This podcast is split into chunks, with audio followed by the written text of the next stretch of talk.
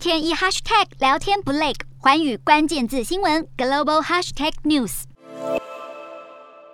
为制裁俄军在乌克兰的军事行动，许多国家纷纷加入拒买俄国天然气行列，试图切断俄国政府裁员。荷兰的天然气公司也因为拒绝以卢布支付费用，在五月三十一日被俄国天然气工业公司 Gazprom 中断供应。同时，Gazprom 也宣布从六月一日开始。停止向全球能源巨头壳牌集团以及丹麦再生能源企业沃旭能源供应天然气，同样是因为他们拒绝配合普丁的卢布付款计划。其中，壳牌集团由于每年向德国提供十二亿立方公尺的天然气，因此被俄国断气后，也会影响到德国的能源供应。欧盟国家这几周以来，对于是否继续向俄国购买天然气出现了意见分歧。意大利和德国等欧洲主要天然气买家试着在不违反制裁的条件下，满足俄国政府的要求，继续进口天然气，而波兰、保加利亚、芬兰和荷兰等国由于拥有更多替代能源选项，并不强烈依赖俄国的天然气，因此拒绝接受俄国制定的付款方式，成为第一批被断供天然气的国家。另外，各个欧洲国家被中断天然气的时间点也暗藏玄机。丹麦刚好在全国公投决定是否强化与欧盟防卫事务合作的这一天，被俄国切断天然气供应。芬兰则是在提交加入北约申请的三天后，被俄国中断天然气。这代表着俄罗斯为了应对欧盟的严厉制裁与北约东扩，已经把能源当作武器，控制天然气市场，试图扩大欧盟国家之间的内部分歧。